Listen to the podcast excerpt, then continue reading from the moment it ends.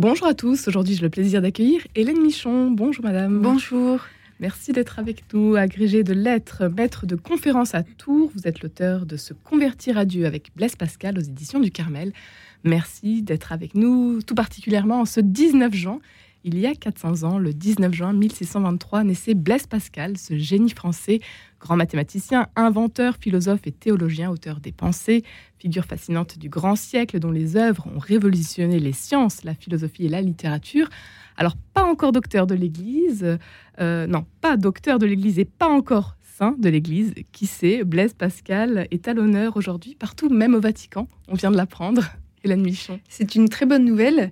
Je pense que Pascal va peut-être sortir des limbes des programmes scolaires, de quelques textes du Lagarde et Michard. Et euh, je pense que c'est vraiment l'occasion pour qu'aujourd'hui tout le monde achète les pensées de Pascal, à la limite peu importe l'édition, et se plonge dans ce texte dont on croit à tort qu'il est très difficile.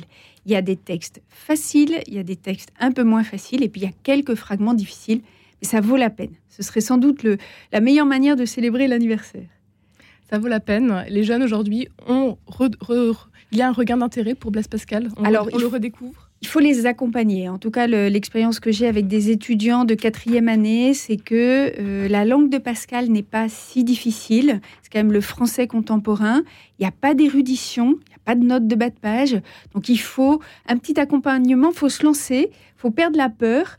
Et puis, euh, et après, euh, je dirais qu'il y a un dialogue qui s'instaure entre l'auteur et son lecteur. Alors vous, c'est un long dialogue qui s'est instauré. Ça fait combien de temps que euh, vous dialoguez avec Blaise Pascal? Alors j'ai fait ma thèse euh, sur Pascal il y a maintenant 27 euh, ans. Donc ça a été une, belle découverte. J'étais très contente de fréquenter un très grand. J'avais été initiée donc par Jean Ménard, le, grand pascalien. Les études pascaliennes avaient connu un grand essor au XXe siècle. Et moi, ça a été voilà une lecture en fonction aussi de mes propres questions. Et ça a abouti à mon travail de thèse. Même si après j'ai travaillé sur d'autres auteurs, c'est vrai que ça reste mon, humus premier. C'est vraiment celui qui m'a euh, euh, qui m'a formé, qui m'a forgé, y compris aussi dans ma vie euh, personnelle et dans ma vie de, foi, puisque chez lui c'est indissociable. Je pense qu'il faut informer les téléspectateurs ou les, les auditeurs que il en est de même, je crois, pour toute personne qui lit Pascal. C'est à la fois et de manière indissoluble, intellectuelle et spirituelle.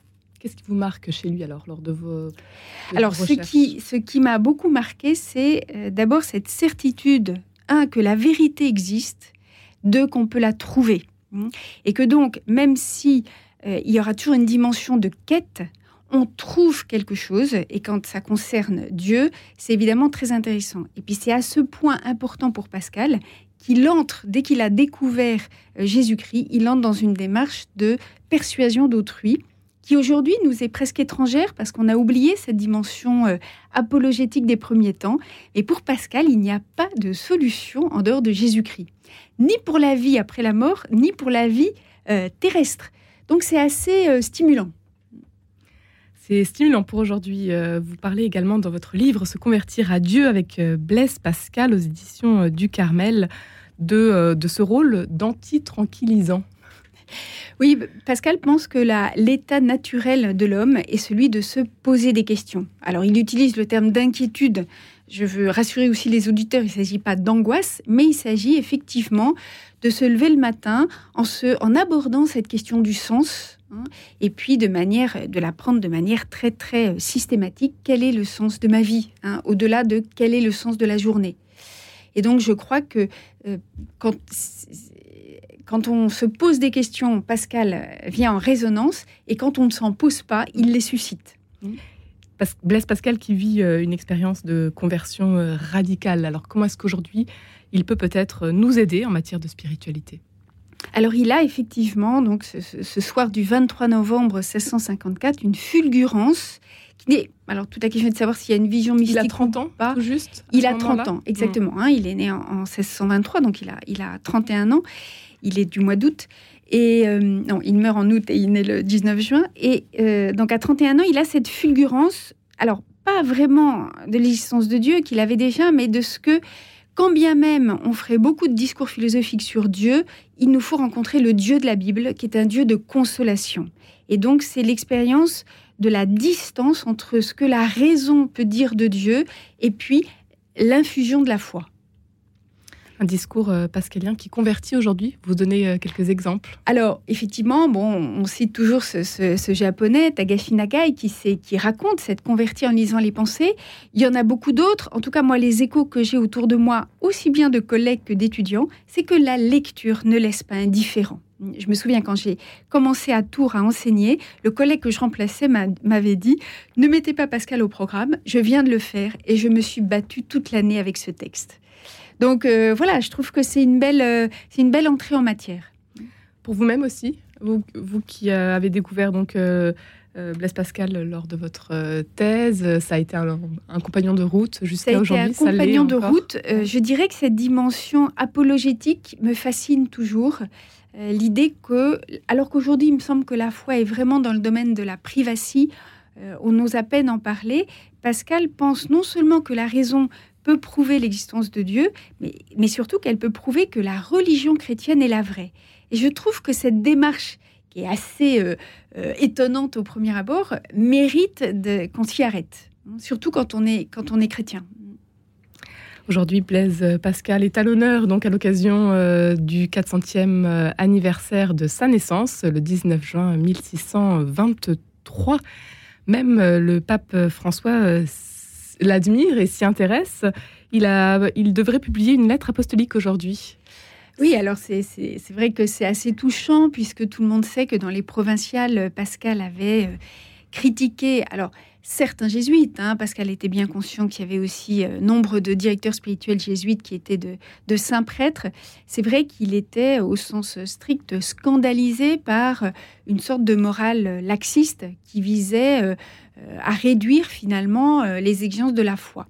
Alors c'est pour Pascal, si Dieu existe, euh, ça change tout, et donc il n'est pas question d'aller vers des demi-mesures. Hein. C'est effectivement l'inverse des demi-mesures.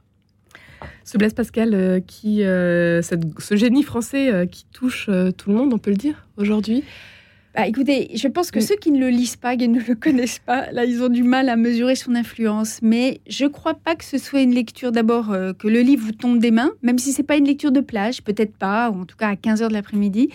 Mais je crois que voilà, celui qui va, qui va s'y intéresser, il prendra, chacun prendra euh, ce qui l'intéresse. Et comme ce sont des fragments courts, en tout cas si je me réfère aux pensées, euh, il me semble que là, euh, voilà, c'est très ouvert comme lecture. On peut le prendre, le laisser.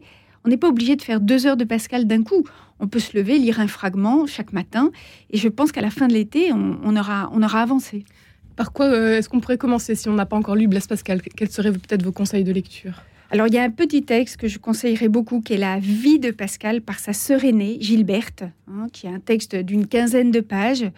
Euh, qui, alors au début, on l'a considéré comme très agiographique. Maintenant, les historiens trouvent que finalement, c'était un très bon texte. Euh, ça raconte notamment la mort de Pascal, très, très touchante, hein, puisque Pascal ne peut pas communier. Alors il dit, si je ne peux communier dans la tête, qu'on mette un pauvre à côté de moi, qu'il reçoive les mêmes soins que moi, et je communierai dans le corps de l'Église. Donc je pense que ça, ça montre toute l'humanité du personnage, et c'est sans doute une bonne entrée en matière. Et puis pour euh, les euh, chrétiens, les catholiques tout particulièrement, euh, vous le disiez, cet apologiste de la foi chrétienne peut faire aussi peut-être bouger, avancer les choses. Exactement. Ça, à mon avis, Pascal fait partie de ceux qui font éclater la séparation entre le monde catho, qui vit, qui aurait tendance à vivre un peu en vase clos, et puis le monde qui suit son rythme. Il nous faut absolument aujourd'hui des ponts, hein, des figures de relais euh, je crois que les pensées de Pascal font partie de ces lectures qu'on peut faire en famille hein, ou entre amis, et puis après on échange. Euh, personne ne peut se sentir exclu. Il y a une réflexion sur la misère humaine qui est très universelle. Hein, et donc finalement, chacun se sentira, à mon avis, rejoint, comme on dit aujourd'hui, par Pascal. Se convertir euh, à Dieu avec Blaise Pascal, c'est votre, euh, votre ouvrage, Hélène Michon. Vous êtes, euh, vous êtes intéressée à Blaise Pascal d'abord en tant que prof de lettres et puis également donc au niveau spirituel. vous, qu'est-ce qui, qu'est-ce qui vous a peut-être renforcé dans votre foi en lisant Blaise Pascal et, son parcours de conversion? Alors, je pense que Pascal répond à des difficultés et des obstacles. bah, tout simplement, quand, on a une période de doute ou qu'on se dit, parce que c'est vrai que c'est un peu étonnant cette foi catholique qui nous dit que Dieu est présent dans l'Eucharistie, qu'on va ressusciter avec son corps. bon, alors quand on voit des intelligences comme ça qui ont passé toute leur vie à essayer de convaincre autrui que c'était vrai, sans que ça lui rapporte rien, moi, en tout cas, pour moi, c'est ce qu'on appelle une preuve de crédibilité. C'est ça me rassure. Je me dis, il y a quand même des gens très très intelligents qui y ont cru. Et puis après, quand on lit Pascal euh, et qu'il affronte avec nous les difficultés, j'ai pas le temps, j'ai pas besoin de Dieu, qu'est-ce que ça va m'apporter euh, Ces réponses sont souvent assez convaincantes. Une euh, future béatification, une bonne ou mauvaise nouvelle pour vous, Hélène Michon? Alors bon comment dire, j'espère et j'imagine que Pascal est déjà dans la gloire de Dieu. En tant qu'enseignante dans une université d'État, je ne sais pas si ce serait une bonne nouvelle. J'ai peur qu'il disparaisse un peu plus des programmes euh, qu'il ne l'est aujourd'hui. Euh, mais bon, on fera avec. En tout cas, moi, je, ne milite pas pour parce que je trouve qu'il hum, est auréolé d'une petite, d'un petit nuage euh, de semi-orthodoxie et qui permet souvent de l'aborder avec moins de crainte que s'il était catholique, apostolique et romain ce que confirmerait évidemment sa béatification. Un grand merci Hélène Nichon d'avoir été avec nous aujourd'hui. Je rappelle que vous êtes l'auteur de cet ouvrage Se convertir à Dieu avec Blaise Pascal. C'est paru aux éditions euh, du Carmel. Une euh, belle idée de lecture donc euh, à l'occasion de ce 400e anniversaire, ce 19 juin 1623 naissait Blaise Pascal, ce génie français, l'occasion donc de le redécouvrir et de euh, connaître ou découvrir peut-être également euh, son beau parcours de foi. Un grand merci d'avoir été avec nous aujourd'hui. Merci beaucoup.